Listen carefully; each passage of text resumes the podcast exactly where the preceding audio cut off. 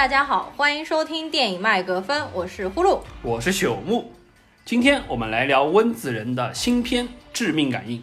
这边呢需要强调一下，这部片子是温子仁自己导演加编剧的，不是他做制片的。我作为恐怖片的爱好者，或者说是温子仁恐怖宇宙，基本上每一部电影全部都看过。实际上，温子仁是否这部片子是他自己导的，还是他只是做制片，质量其实有天差地别的不同。距离他上一部自己导的恐怖片已经过去五年之久了。上一部的话是《招魂二》，就是《Conjuring Two》。在《招魂二》之后，他又导了一部片子，就是《海王》。《海王》应该是二零一八年的，到现在，所以其实又隔了三年之久的时间。在这三年的期间呢，他制片了大大小小，可能大家都没有听说过的各种恐怖片、惊悚片、血浆片。感觉就是现在恐怖片温导就成了一个票房的保障一样，哪怕让他挂一个制片，也要让他来凑一把的感觉。但是那些片子，说实话，质量真的是不敢恭维。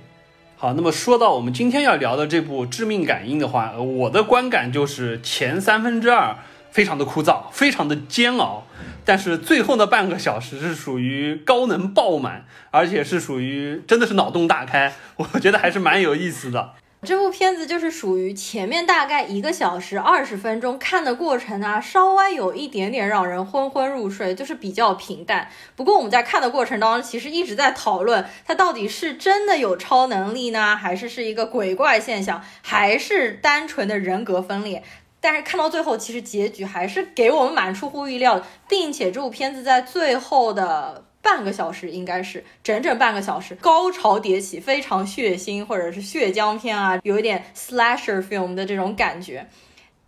另外要提醒大家，就是这部片子一定不要看删节版本，因为删节和非删节的版本相当于就是两部完全不一样的电影。这部片子在国内大荧幕肯定是无望上映的，但是它的确由正规渠道引入了国内的流媒体爱奇艺。但是爱奇艺上面整整删掉了三分钟的片段，而这三分钟应该算是整部片子当中精华片段，最高能的或者说是最最恐怖的那些片段。如果这些完全删掉，整部片子应该算是失去了灵魂。所以呢，大家还是要去找完整版本来看。好，那么今天节目呢，我们主要分为两个环节。第一个环节先来聊一聊温子仁的恐怖宇宙，第二个环节我们再来剧透着聊这部新片《致命感应》。好的，我们先来聊一聊温子仁的恐怖宇宙。那我这边肯定不是说所有他制片的恐怖片都包含在内啊，不然的话可能有六七十部之多。我说的肯定是温子仁的主要的核心的恐怖宇宙，其实主要就分成三个系列，大家一起可以回顾一下。首先第一个系列呢，就是《Saw 电锯惊魂》系列，就很多人可能不知道《电锯惊魂》的。英文是 S A W，就是 saw，就是 see 的过去式，因为 saw 其实有句子的意思嘛。包括它当中有一个非常出名的老头，就叫 Jacksaw，数据。第二个系列呢，就是 Insidious，潜伏系列。第三个系列呢，就是 Conjuring，招魂系列。招魂应该算是现在来说温子仁这三个系列当中名声最大的一个系列，因为他到现在都还一直在拍衍生的宇宙，包括安娜贝尔啊，还有修女啊这一些。那么我们就是先说说温子仁这个导演本人吧，你对他有什么感觉吗？呃，温子仁，说实话，他的恐怖片我可能只看过，就是他自己导的最经典的那几部。我印象中，我第一次看他的恐怖片，应该还是在大学的时候，我们。当时就集体放电影的时候看的《电锯惊魂》，当时就因为那个剧本确实太好了，所以说就惊呆了，觉得，所以我应该是，但那个时候我可能还不知道温子仁，就对就没有就没有快翻过去去追，因为恐怖片很少会去去导他的导演是谁，只是觉得哇塞这个恐怖片好牛逼啊！到了后来，实际上因为看了他的《招魂》，包括《潜伏》系列，才意识到哦，这个导演玩恐怖片玩的很溜，而且也知道他是属于那种就拍恐怖片以小博大的一个商业鬼才。所以说业内有非常知名。我基本上对于他的认知就仅此于止。后来实际上是。呃，海王可能又重提起了，就是说他这一块。除了海王，另外还有部非常大体量的商业片，就是《速度与激情七》。当时因为是林一斌导演，就说档期有冲突，所以说他们就把温子仁请过来。然后温子仁的确也是不负众望，最后《速激七》应该是成为速激那一个系列当中票房回报最高的一部片子。好的，那我们现在再回过来说。温子仁的恐怖宇宙第一个系列呢，就是《电锯惊魂》系列，就是你刚刚说的大学的时候看的。我基本上也是大学的时候看，而且我觉得《电锯惊魂》可能是大家恐怖片爱好者入门必看的一部片子。其实这部片子呢，是当年就温子仁在读大学的时候啊，他虽然是马来西亚华裔，但是呢，他从小是在澳洲长大的。他在墨尔本读大学的时候。就认识了他的黄金搭档，叫做雷沃纳尔。然后雷沃纳尔，我们当时在聊海王那一期节目的时候还说过，他还出来客串了各种各样的角色。他和雷沃纳尔呢，就想去参加一个大学生的呃恐怖电影节的一个比赛。然后呢，他们就写了一个本子，那个就是《电锯惊魂》的一个雏形。拍了大概十分钟的一个短片，他们把这个短片寄到了狮门影业，然后狮门一看就觉得这本子非常的有想法，然后就给两个年轻人投资了。应该《电锯惊魂》第一部的成本，我记得应该就是大概一百五十万左右的美金，非常非常低。然后他们应该就是花了一个星期的时间就把《电锯惊魂》给拍出来了，小空间封闭格局的。呃，两个人嘛就被关在厕所里面，其中厕所的一面关的是 Doctor Gordon，另外一面呢关的那个角色叫 Eddie，好像还是 Andy，就是温子仁的好朋友雷沃纳尔演的那部片子，的确非常的经典。当然，你也可以看得出来，就是成本很低，捉襟见肘，但是架不住剧本非常的有创意。所以这部片子当时应该是收获了成本十几倍不止的票房收入，所以让温子仁一下子就成名了。在这个《电锯惊魂》系列第一部之后呢，陆陆续续一共又拍了八部《电锯惊魂》，应该最新一部《电锯惊魂》已经到九了。我记得应该就是前年，还不知道是去年拍的。但是《电锯惊魂》系列实际上除了温子仁他自己导的第一部。之后的所有的二到九全部就是他做制片的，我应该是一到七都看过，但是真的不得不说，从《电锯惊魂》第三部之后，质量就是越来越差了。那这个系列说实话能拍到第九部还真是不太容易，因为这个系列说实话，第一部核心来说就是一个非常好的剧本，而且在一个封闭空间里塑造了一个很强的压迫感。但是说实话，基于这个概念，它能一直往后拍，而且。质量这么差还能一直坚持下去，我觉得也是挺不容易的。后面的其实本子和温子仁本人应该是没有任何的关系，他就是挂一个名。《电锯惊魂》他当时零四年的时候拍完了第一部之后，在零七年的时候他拍了一部，还是和雷沃纳尔一起，就是导演加编剧，叫做《死寂》（Dead Silence），也是他比较早期的一个作品。这部作品不能算是特别的优秀，但是呢。恐怖的气氛塑造的还是蛮不错的，而且你也可以看出温子仁对于玩偶有特别的癖好。但是《死寂》它是一个单独的一部成片，就是没有任何系列的。在《死寂》之后呢，二零一零年就拍出了非常著名的，而且口碑非常好的《潜伏一》，叫做《Insidious》，或者台湾那边的翻译呢叫做《婴儿房》，不是那个婴儿，是阴间的儿童，就是婴儿房。那么我们就先来说一下《潜伏》这个系列，《潜伏》这个系列是我个人非常喜欢的一个系列啊。当然，它现在 其实也有四部，就是《潜伏》一二三四。但是我推荐大家只要看《潜伏》第一部和第二部就可以了，因为只有第一部和第二部是温子仁自己导的，第三部开始呢，其实是他的好朋友雷沃纳尔导的那部我也看了，但是我觉得整体的质量下滑的非常多。而且《潜伏》的第一部和第二部是一个完整嵌套的故事，就是说你看了一，你一定要看二。这样的话，二把一当中很多没有解谜的地方全部都解谜了，并且这部片子不是一个单纯的 jump scare 的一个鬼片，它是剧情很有连接、非常紧密的一个悬疑片。对，它实际上是惊悚悬疑的成分，可能一定程度上和恐怖的成分各占一半。它这个剧本因为特别好，一二之间剧情上有很强的联动性，而且它通过就是相当于是阴间和阳间这么两个平行时空，尤其是。关于就是说阴间实际上不存在，就是说时间这么一个概念，就把历史上的就是年轻的主角和成年的主角的时间线串了起来。这个实际上是我看了当时就觉得在恐怖片之外，哎，很值得去推敲的这么一个成分在里面。对的，潜伏的话，它和那个七十年代那一版驱魔人有一点像，因为潜伏当中介绍了一位驱魔人叫。Elise，然后是一个老奶奶的形象出现的嘛，然后她和老版的驱魔人的感觉非常像，而且整部片子的节奏啊、打光啊、调度，所有人的演技我觉得都非常在线的。嗯，其实《潜伏》里面的那个男主角大家也很熟，也是后面招魂沃伦夫妇其中的那个驱魔人之一，然后也是海王里面就演海王的御用男主了，对，御用男主，没错。然后《潜伏一》和《潜伏二》其实会给人感觉更加像比较早期的经典的恐怖片的感觉，驱魔人加上闪灵加上希区柯克的《惊魂记》。因为《惊魂记》讲是一个被母亲一直压迫的一个青年男子的，和《潜伏》当中也非常的相似，包括还有让我感觉挺像《寂静岭》的。但是《潜伏》当中就很有趣的是，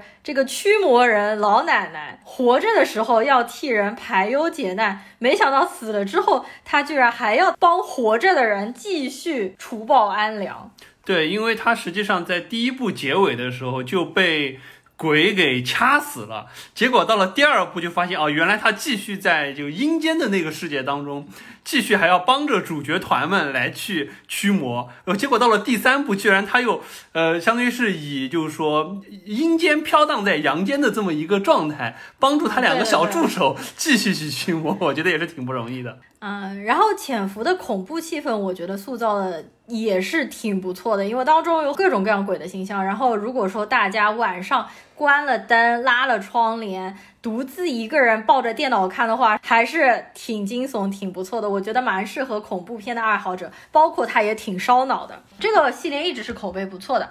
然后温子仁的第三个系列《Conjuring》。招魂，二零一三年的时候拍了第一部。招魂到目前为止呢，一共是拍了三部，最新一部实际上就是今年还是去年刚刚上。但是呢，招魂这三部里面，实际上大家也只要去看招魂一和招魂二就可以了，因为这两部是温子仁导的。招魂的第三部呢，又换了一个导演，然后我和你还一起看了，但是看到后面非常的无聊，就看到一半其实就看不下去了。招魂第一部和第二部呢，主要就是塑造了沃伦夫妇，他们实际上也是一对驱魔人，然后他们是历史上面。真实存在过的，对，就专门负责灵异事件调查的，包括他们还开了一个博物馆，把他们经历过的灵异事件收集的一些东西陈列在当中，背后都会有一些他们相当于是经历灵异事件调查的一些故事在背后。招魂的第一部和第二部也据说都是，就是说 based on the true story，背后都是有真实的故事发生的。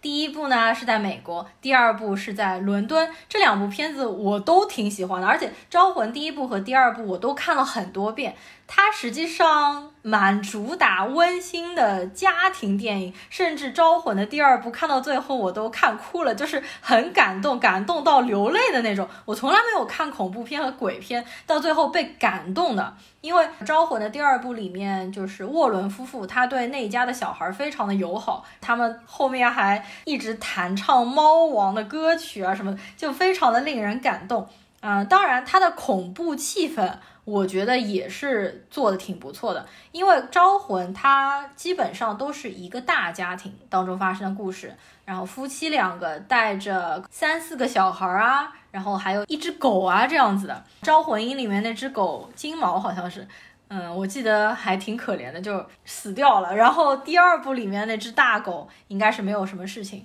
呃，《招魂》还有一个特色就是它当中的鬼非常光明正大的，就是说我们看很多鬼片。呃，你可能这个鬼要到了晚上非常安静，然后他突然出来吓你。但是呢，在招魂里面，他的鬼就是白天他也是敢出来吓你的，而且他是不舍昼夜的吓人。就是即使他们发现有鬼了，他们把警察都叫来，这个鬼照样是敢在警察的面前直接现身给警察看。这个和大部分的鬼片都还不一样，我觉得非常的厉害。对，就招魂宇宙当中的鬼都是有一种敢于和这个正面势力硬刚的这种感觉。对对对所以说有些时候不是说好像你发现了他就搞定了，你可能要找到他致命的弱点，才可以把它消灭的这个状态。哦，对，《招魂》里面的鬼大部分其实都不是邪恶的鬼，可能就是最主要的那个鬼是非常邪恶，但是你叫出他的名字就好了。嗯对，当中有很多幕还是非常的令人震撼。然后说回这个沃伦夫妇，就是啊、他们在历史上面呢也是存在过的，就是说到处帮人家驱魔这样，所以他们自己房子。楼下有一个小的博物馆，应该是一个地下室，里面就藏着每次案件背后的一个物件。大家都说其中这个博物馆里面的群主就是安娜贝尔那个娃娃，大家应该看到过她的图片，就是长得非常恐怖也非常丑的一个娃娃。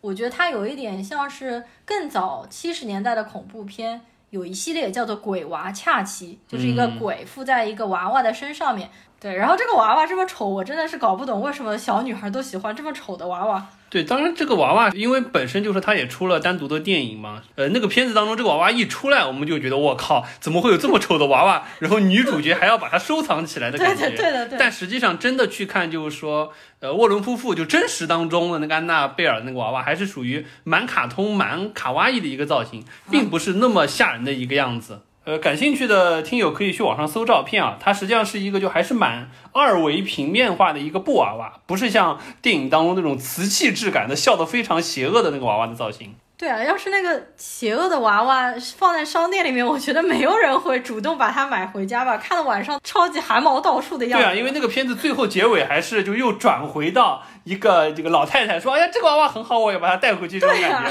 我觉得你是瞎了眼吗？为什么挑中它？对，然后呢？因为在《招魂》系列里面，这个安娜贝尔这个娃娃实际上是在《招魂》第一部作为片头一个影子出现的。呃，当时好像这个安娜贝尔娃娃很火，火出圈了，所以说马上又出了安娜贝尔一个系列。安娜贝尔有一到三。但是我只看了安娜贝尔第一部和第二部，就让我非常的失望。哎，我搜了一下，安娜贝尔第一部的导演实际上是《招魂》系列里面的那个摄影师，然后摄影师出来自己独立拍了安娜贝尔，应该是他的处女作。所以说，我觉得整个故事的节奏啊、控制啊都非常的不好。而且安娜贝尔第一部这个故事到结尾还有一个非常迷之结尾，就是有一个黑人他自己跳楼献祭给了恶魔，然后来拯救一个白人的中产家庭。这部片子因为是一四年拍的，我觉得他可能再要晚两年拍，这个内容都没有办法过审。现在 Black Lives Matter BLM 可能都要倒过来拍都说不定。不过安娜贝尔里面这个女主角，我们可以说一下，就是。非常喜欢收集娃娃的这个金发碧眼的女主角，实际上就是我们今天要聊的温子仁最新的这部电影《致命感应》里面的女主角。其实我本来都没认出来是同一个人，因为她在《安娜贝尔》里面完全是金发，她在《致命感应》当中变成了一个棕发的样子。另外，《招魂》宇宙当中，除了安娜贝尔，还扩展出去一个起源故事，《The Nun》修女，应该也是前两年拍的啊。然后，但是《修女》这部片子我也看了，《修女》实际上是《招魂二》当中出现的一个非常重要的大 boss，就是反派人物第一位。因为《招魂二》当中有一个名场面，实际上就是修女出现的那一幕，的确给人非常惊悚的感觉。实际上是沃伦夫妇的丈夫，就是说晚上做噩梦的时候，他一直梦到有一个。长得很邪恶，长得像玛丽莲·曼森一样的一个 修女，他就把它画了出来。然后呢，他还把这幅非常凶神恶煞的这个画挂在了他们自己家的墙壁里面。然后沃伦夫妇的妻子到了房间里面，看到这幅画的时候，他就觉得有一点诡异，就是修女的影子慢慢附身到了这个画上面。然后这一幕就的确，当时我看的时候，第一次看，我没有做好心理准备，还是给我蛮大的冲击。就是从那个画后面慢慢伸出了一只手、两只手，抱着画，突然一下子加速，就朝那个女主角奔了过去。那一幕的确还挺恐怖的。对，而且那一幕，因为它不是说像贞子那种是从一个平面当中爬了出来，它实际上就是两只手抓着那个画，然后整个是一个画框平板的状态扑向了那个。呃，那个女的，对，所以说那一幕就是还是诡异感很强的这种感觉，再加上一个镜头突然拉远了之后，一个平移从屏幕的左边到右边扑了过去的这种感觉，那一幕我觉得大家看了之后都会觉得，这就新奇感非常的强。对的，而且就是像我前面说的嘛，这里面的鬼都不是。晚上才出现的，就那一幕出现的时候，实际上外面都是白天。呃，我另外还想到一个蛮经典的，就是《招魂二》里面也是修女出来那一段，就说沃伦夫妇有一个女儿，他的女儿实际上也有一点通灵体质，他和他女儿在自己的房间里面有一条很长的走廊，他们在走走廊的一端。看到走廊的另一端就有一个修女慢慢的走过去，然后你需要通过这段黑黑的长长的走廊追过去看那个修女嘛。然后我想起来当年 VR 游戏很火的时候，我们也买了 VR 眼镜嘛，里面有一款游戏就叫做招魂，我就下下来，然后我就去看了一下，当时的那个游戏的场景就是需要你。走过那一条非常长的走廊，并且在走廊的左右两边，一边是一面镜子。如果你朝镜子里看，你会看到自己是修女的那个形象；你朝右边看，是一幅修女的画像。这个游戏当时真的非常的恐怖。我玩的时候，我甚至都不敢在一个黑黑的房间里面站着玩。后来我都是坐着，旁边我需要摸到一样东西才敢玩。这个游戏的确挺恐怖的。呃，温子仁的主要宇宙系列其实就是这三个系列。另外呢，温子仁他还有个徒弟，就是也挺出名的，叫做桑德伯格沙赞的导演。他拍了一部片子叫做《Lights Out》，关灯后，属于口碑和票房都也还是比较不错的一部恐怖片。但是呢，我看了之后，我觉得桑德伯格长片就是《关灯后》《Lights Out》，没有他自己拍的短片精彩。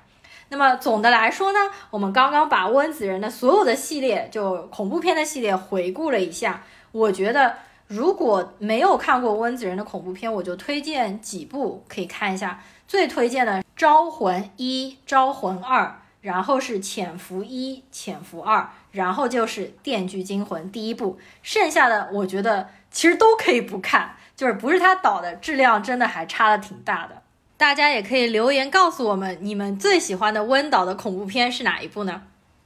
好的，那么我们第一环节回顾一下温导的恐怖宇宙就到此为止吧，也没办法展开太多聊了，因为要展开的话，可能我们就是一个洋洋洒洒几个小时的节目了。我们也没有剧透的来聊，所以说大家可以再去看一下这些片子，没有剧透。嗯，好，那么接下来呢，我们就开始剧透的聊今天要聊的这一部《致命感应》。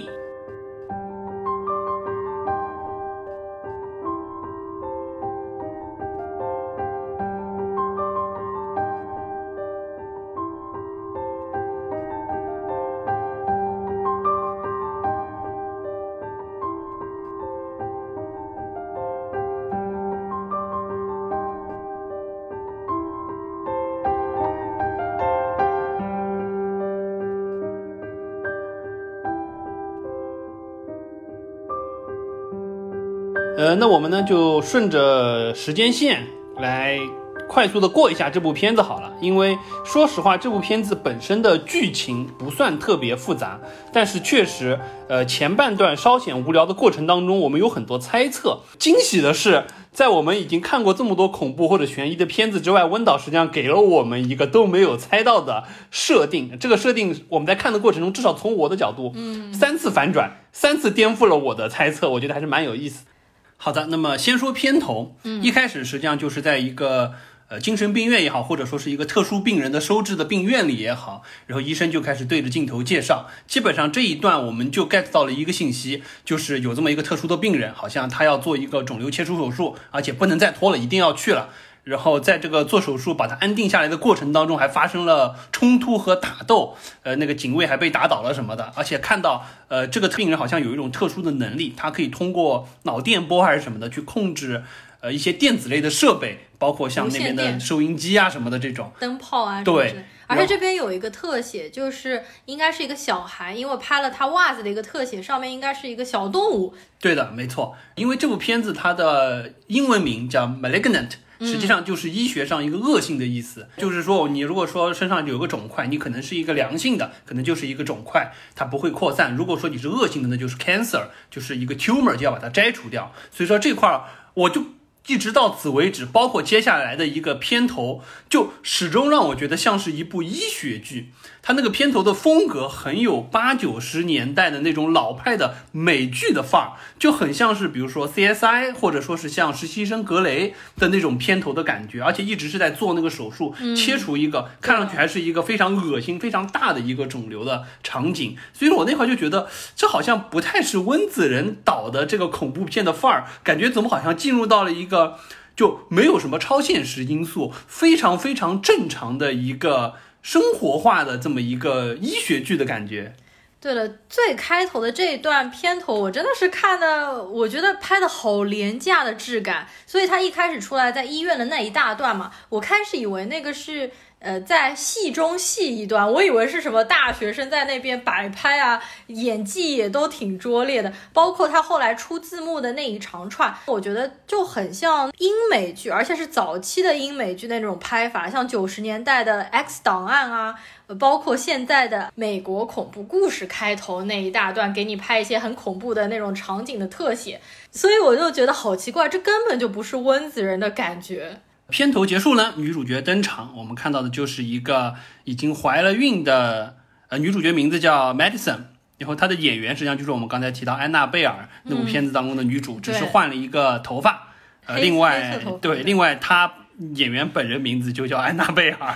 这个我不知道是导演选角的时候有什么特殊的故事，我没有去查，她反正蛮诡异的。Anyway，这个呃安娜贝尔饰演的这个 Madison，她已经怀有身孕了，而且之前实际上已经流产过好多次了。呃，她的老公实际上对这块是不满的。完了之后呢，就是还对她有一些家暴，而且还非常夸张的，就拿她的头去撞墙，还把后脑勺都撞出血了。我们当时觉得，我靠，这么渣男！因为就是本身温子仁的片子当中，一般来说丈夫都是一个呃温善而纯良的这么一个角色，虽然可能不不太相信呃妻子口中说到的灵异事件，见到了可能不信，但是至少不是这么一个渣男。在这部片子当中，所有的温子仁的片子都被称为是温情的家庭喜剧电影嘛？但这部片子上来居然直接出来一个家暴男，我当时觉得很震惊。然后她老公还拿她的头往墙上撞，但后来我们知道，实际上这是一个非常重要的伏笔。对，然后呢，这个家暴男打了他老婆了之后，很快当天晚上，他们家就疑似招入了，可以说是入室抢劫也好，或者说是见鬼了也好，反正最终。这个家暴男就被打死了，然后呢，Madison 本身女主自己也昏了过去，而且醒过来的时候就已经在医院了，然后孩子也没了，嗯，然后完了之后，她就开始遇到一连串的诡异事件，她就老是发现自己像是呃神游物外一样，突然会到一个她。没有见过的地方，在那个地方他会目睹一场凶杀案，而这个凶杀案很快又会在现实当中被证实，确实真实发生了。他自己就完完全全像在现场旁观一样，但是在旁观的过程当中，既没有办法干预，也没有办法做任何的事情。所以说，这个就接连大概可能有三呃三三到四起事件都是这个样子，而这个过程大概就持续了片子的前三分之二，可能一个多小时的时间。对，呃，说实话。呃，第一次看还觉得蛮新鲜的，就突然转到了现场这种感觉，而且是属于好像像是强制被束缚在了那个凶案现场，目睹了凶杀的过程，但是没有办法做任何的反应。嗯，但是之后连续两次，虽然说呃每一次的场景都别出心裁，并且他也看到了，就说在他努力之下看到了现场正在行凶的那个。实际上是长得非常丑陋的，像一个 monster 一样的这么一个怪物，虽然是人形的，但是长发披下来，然后满脸烂肉，有一个眼睛瞪着他这种感觉。对，但是没有办法做任何的举动。看到就是说一个多小时左右的样子，说实话有有一点疲乏，因为一直有一点摸不着头脑。在这个过程当中，实际上还呃就是通过警察的调查，因为警察对他觉得他是有嫌疑的。因为他一直能把现场的东西描述的非常清楚，而且他还给出了他看到的一些东西，完全和犯罪现场一模一样都是对得上的。然后完了之后呢，我们看到这里，实际上警察也发现他之前包括他被领养的家世啊，包括他之前小时候好像有一个就是 Imagine Friends 啊，有这么一个影就是想象的一个朋友，对，一直在和他对话。所以我们当时就我就产生了第一重猜测，我觉得呢是精神分裂，相当于是他的第二个，不是精神分裂，实际上是叫性格解离障碍，就是多重人格。相当于是他进入到第二个人格了之后，去现场行凶了。然后他的就是说本人格，就 Madison 自己的这个人格，实际上相当于是，相当于是被困在那个凶手的躯体之内，在那个凶手的人格之后，透过眼睛看到了这一切。嗯，但是没有办法动，因为他没有办法出来。但是所有的东西他都知道。我一直觉得是这样子，因为感觉所有的线索和导演告诉我们的场景都对得上，警察实际上也很怀疑这一块儿。但是没想到剧情往后转，有一场警察在审问他的过程当中，完全推翻了这一点，因为他本人坐在这儿之后，确实有第二个声音或者说第二个人格出现，在给警察打电话。我们当时就觉得这个很神奇，嗯，所以说到那里的话，基本上我开始觉得，哎，好像不像我想的这么简单，温导可能在下一步更大的棋。所以接下来呢，实际上我又进入到了我第二段猜测的阶段。既然不是他本人的这个人格分裂，那会不会是他所谓的那个想象中的朋友是一个幽灵或者说是鬼魂一样的状态？只是说别人可能看不到他，就和之前像招魂啊这种当中一样。而且这个人是可以干预到现实世界的，甚至他有些情况下可以实体化。因为我们看到，实际上之前有就是把他。他的实际上当年的生亲生母亲绑在阁楼里的是有这么一个人的，是有一个实体化的这么一个长头发的鬼怪出现的。所以说我当时怀疑说，哎，是不是说是他的这个想象中的朋友是一个别人可能普通情况下看不见的一个鬼魂在这里？我开始进入到第二段猜测，而且这个也解释了为什么可以他坐在审讯室当中，又会有人可以给警官打电话。但是后来，实际上我的这一个想象就被这部片子当中的第一段大高潮完全颠覆了，就是因为他的妹妹实际上找到了当年就是医生治疗他的时候的一段录像，就揭示了他所谓的那一个想象中的朋友到底是什么。这边就是整部片子最高潮的一个地方，我觉得。我看了一下时间，应该是一个小时二十分钟，所以说温导真的是这次前面铺垫的太长，接下来其实就是妹妹和他们的母亲一起看童年时候的 Madison，他小时候到底肿瘤到底是一个什么样的情况，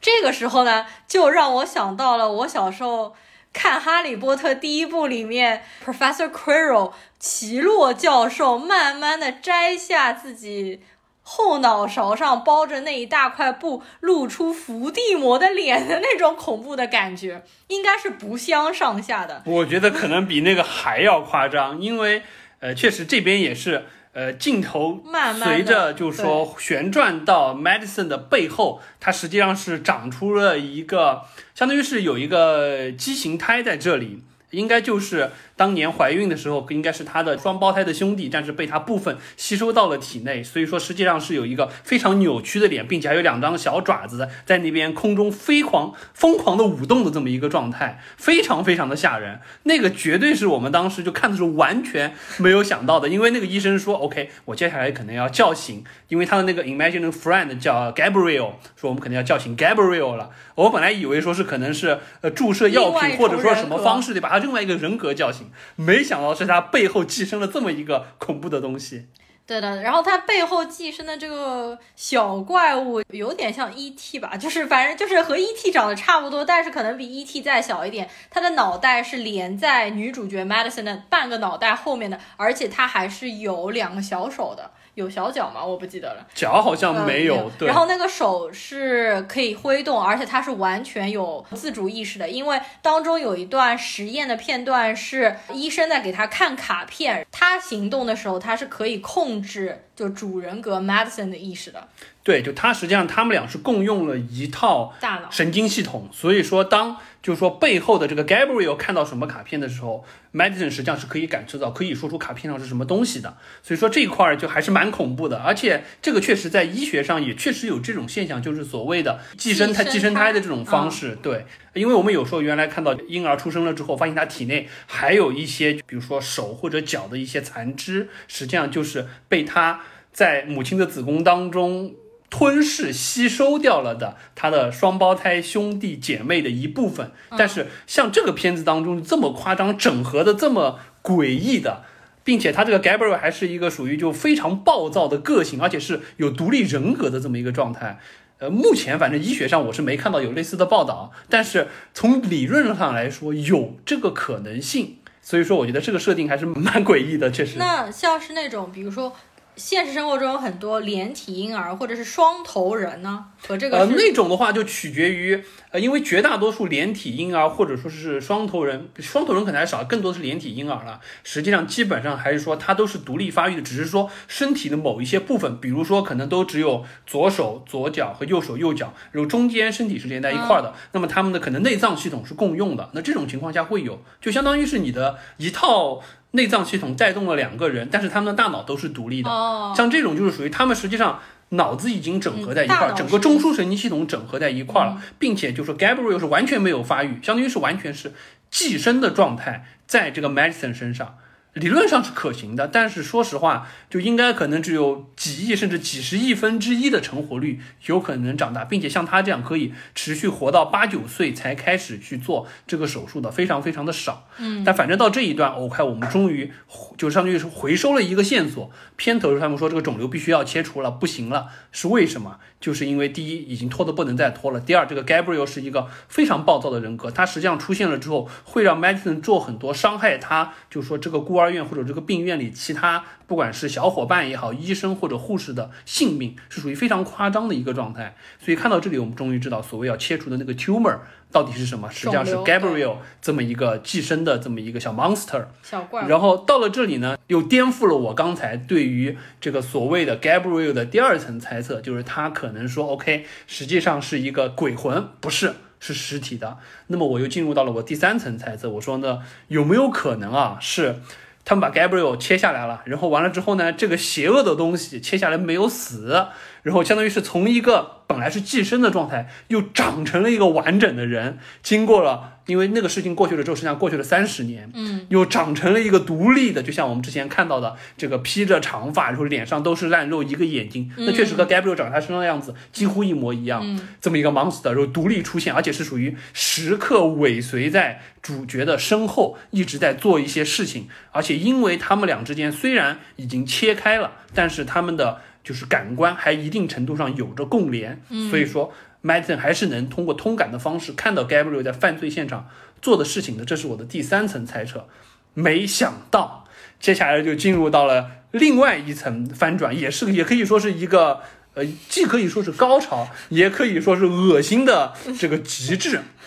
就是 Madison 实际上后来被关到一个看守室里，和一帮囚犯在牢房当中 battle，然后他就真的掰头了，就就结果是什么呢？就是。不是说把肿瘤切下来长成了另外一个，是因为当时切肿瘤的时候，因为共生的部分太多，没有办法完全切除，否则 Madison 也会死。所以相当于是他们把能切的部分切掉了，没切掉的主要就是那个 Gabriel 的脸，包括他的一部分的躯体，实际上主要是脑袋啦，嗯，就塞到了这个 女主的脑袋里面，嗯，所以说相当于是她一直在她的脑壳子当中寄生着，然后到了这一场，她居然。背过身来，把自己的后脑勺掰开，就真的是掰头掰开了之后，Gabriel 就露了出来，相当于是从脑袋当中，哎，附就现身了。然后完了之后，整个身体关节全部倒转脱臼了之后，倒转过来，开始就背身去打。这块实际上也对应了之前我们看到在现场这个这个这个凶手他的动作非常非常的诡异。我一开始还觉得好像你可能是一个 monster 一一个一个畸形胎长出来的，可能就和人的结构不太一样。没想到实际上全程是背身，所以说之后。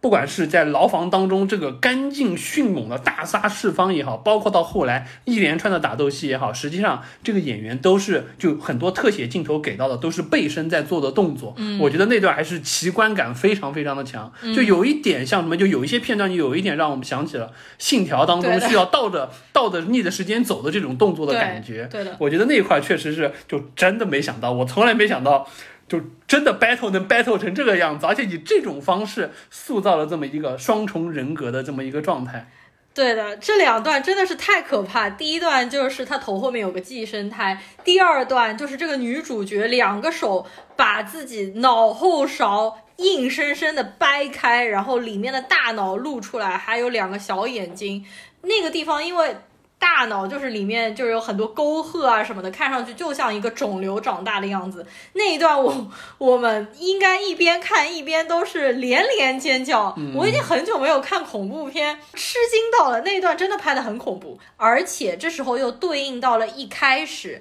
就为什么他三十年来一直过着很平稳的生活，为什么突然这个寄生胎又出现了？就是因为他的家暴男老公把他的头往墙壁上一砸，把他。脑后勺砸开了一条缝，然后使里面一直寄生着的那个 Gabriel 苏醒了。呃，Gabriel 说：“谁敲我的门？我出来 打开看一看。”然后就用手把自己的脑壳给掰开，然后露出了里面的 Gabriel，真的超可怕。然后他的手脚全部都脱臼，嘎嘎嘎的掰过来，所以他前面的动作真的非常非常的诡异。对，而且实际上他在就是说这个狱中打斗的那一段也是非常的精彩，因为基本上可以看到 Gabriel 这个三十多年来真的是属于这个杀人功夫修炼的炉火纯青，哎，对，基本上是属于对那个牢房那个那个那个看守的那个牢房当中大概有十几个。囚犯在这里，他基本上可能三分钟之内一个一个全部干倒，干净利落，而且都是属于背身袭击的这种，用很多非常诡异的下腰的反身姿势，把那些人全部杀掉。包括到后来打斗的场景当中，躲枪躲子弹，身手敏捷程度，就让人觉得这个 Gabriel 不单单是这个这个凶性非常强，一旦他掌握了这个躯体了之后，发现明显他的这个应用这个躯体的能力远比一个柔弱的 Madison 要强得多。就感觉这边还是有超能力的现象，就不单单是一个普通人了，因为他一拳就把人家的身体给打穿，然后他一抓人家的脖子，直接把人家的什么颈动脉、大血管全部都抓到，然后一一咬人家的手臂，人家的手就直接咔咔的就断掉，这根本就不是一个普通人，就是完全是一个怪兽，包括他还可以电磁感应控制呃无线电啊这种东西，这边实际上。就像很多人说的，给人感觉像是五六十年代那种血浆片、血浆电影的感觉，所以有点 B 级片的质感了。对，然后到了这里，实际上之前所有的线索全部都回收回来了。就比如说，Gabriel 因为被敲了，所以出来了。出来了之后，实际上。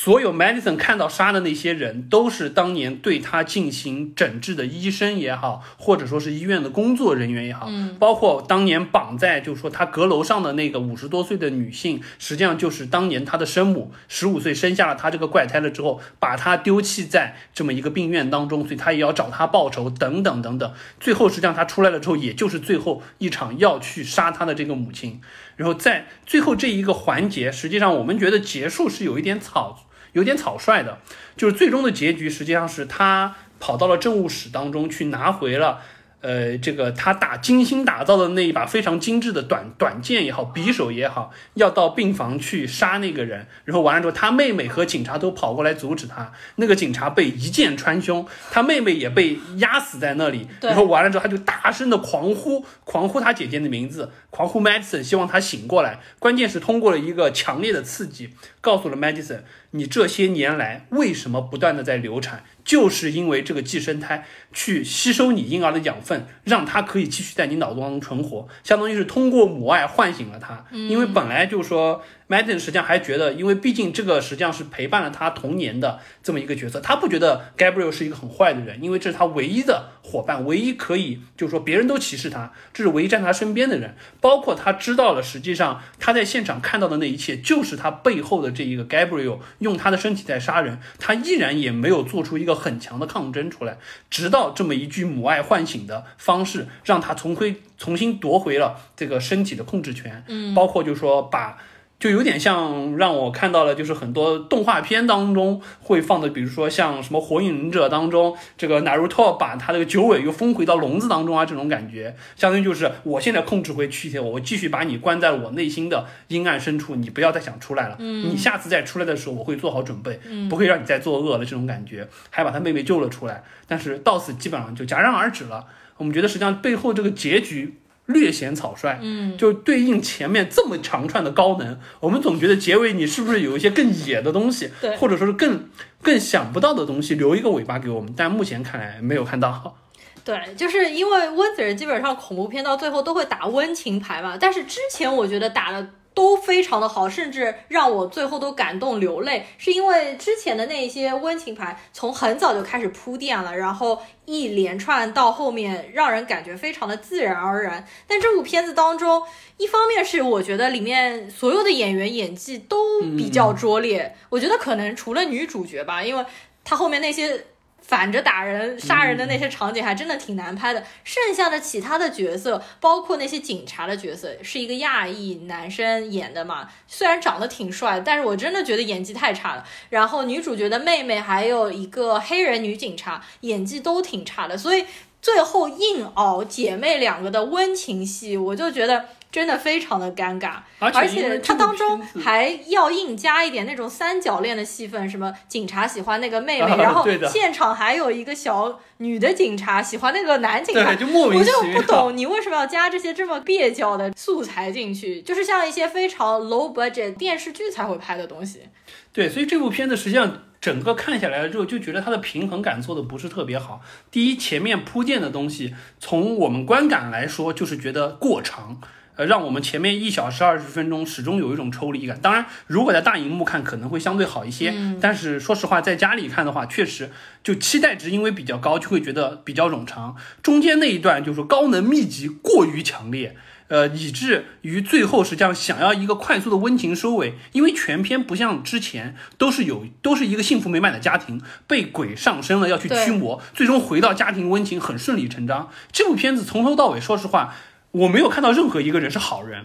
所以说没有一任何一个让我们同情的一个善良方在这里，都会有各自的过错。Gabriel 大杀四方也是有一定道理的，所以说一定程度上来说，就会觉得最后突然唤醒母爱的这一个点，结局的如此草率，就有一点感觉好像拍到最后五分钟，哎呀不想拍了，快点把它结束吧，时长太长了这种感觉，总觉得好像你哪怕留一个尾巴，稍微再延伸一下也好，就觉得平衡感不是特别好，但是。呃，整部片子我们只能说高能确实非常高，而且属于呃剧本的出乎意料性极强。我们刚才提到三重反转，颠覆了我三次猜测，我确实是没想到这个你从所未见的 battle 大战也是从来没想到。然后也有很多人说这是物理上的脑洞大开和胳膊肘往外拐。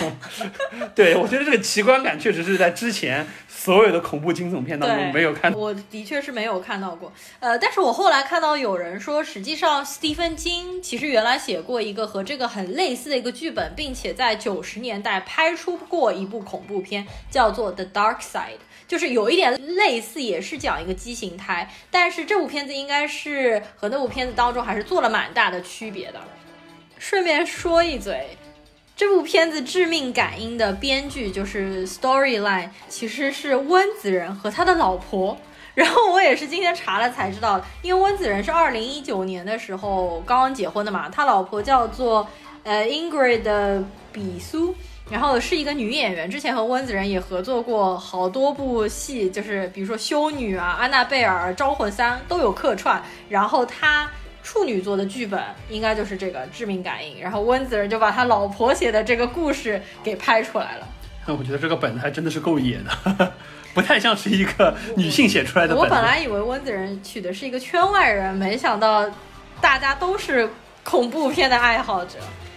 好的，那我们今天这部片子呢，就差不多聊到这儿。那喜欢的听友呢，请给我们点赞和留言。另外的话呢，也希望大家给我们的专辑打一下分数，因为给我们专辑打分的人。多一点的话呢，我们的专辑排名会上升。因为如果再不打分的话，我们的专辑就要掉到一百名之外了。我们应该已经是从大概三十几名一路掉掉掉掉掉掉到现在。所以说，希望大家还是抽空给我们专辑打一下分数，谢谢大家。那我们下一期节目再见，拜拜，拜拜。